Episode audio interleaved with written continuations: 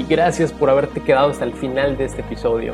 Creo que la mejor manera que tengo para mejorar es a través de las opiniones que tú me puedas brindar. Si te gustaría escribirme, lo puedes hacer a través de mis redes sociales que te voy a dejar en las notas de este episodio. Y si crees que este episodio le puede servir a un conocido tuyo, no dudes en compartírselo. Cuídate mucho y nos escuchamos luego.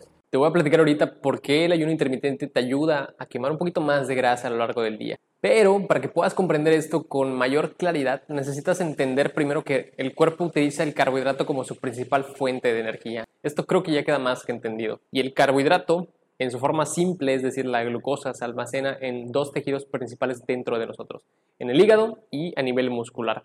También se almacena un poquito en el adipocito, pero bueno, no vamos a hablar de eso. Principalmente en el hígado y a nivel muscular. El carbohidrato que se encuentra dentro de nuestro músculo no puede ser liberado al torrente sanguíneo y proveer de energía a otros tejidos.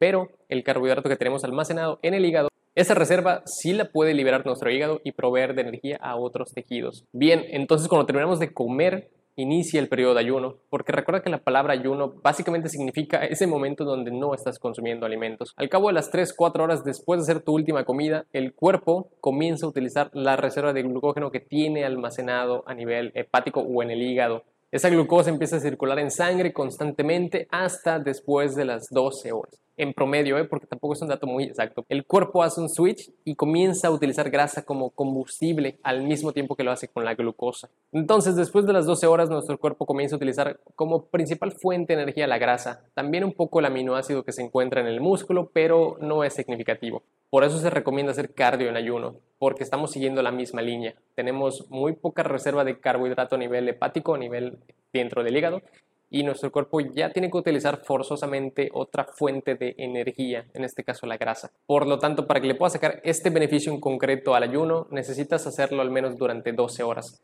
Yo te recomendaría comenzar la práctica del ayuno por 12 horas al día, con 12 horas de alimentación, y al cabo de una semana poder modificarlo a 14 horas por 10 horas de alimentación, y a la tercera semana poder modificarlo a 16 horas por 8 horas de alimentación es como el protocolo más utilizado hasta ahorita. Y bienvenido, bienvenida a este podcast donde estaré compartiendo contigo todas las herramientas, consejos y hábitos que me han funcionado a mí para mejorar mi salud y mi persona. Este podcast va dirigido a todas las personas que busquen alcanzar una mejor versión de ellos mismos a través del crecimiento personal y el desarrollo de un cuerpo más sano. Porque estoy convencido que si cuidamos de nuestro cuerpo, nuestro cuerpo cuidará de nosotros.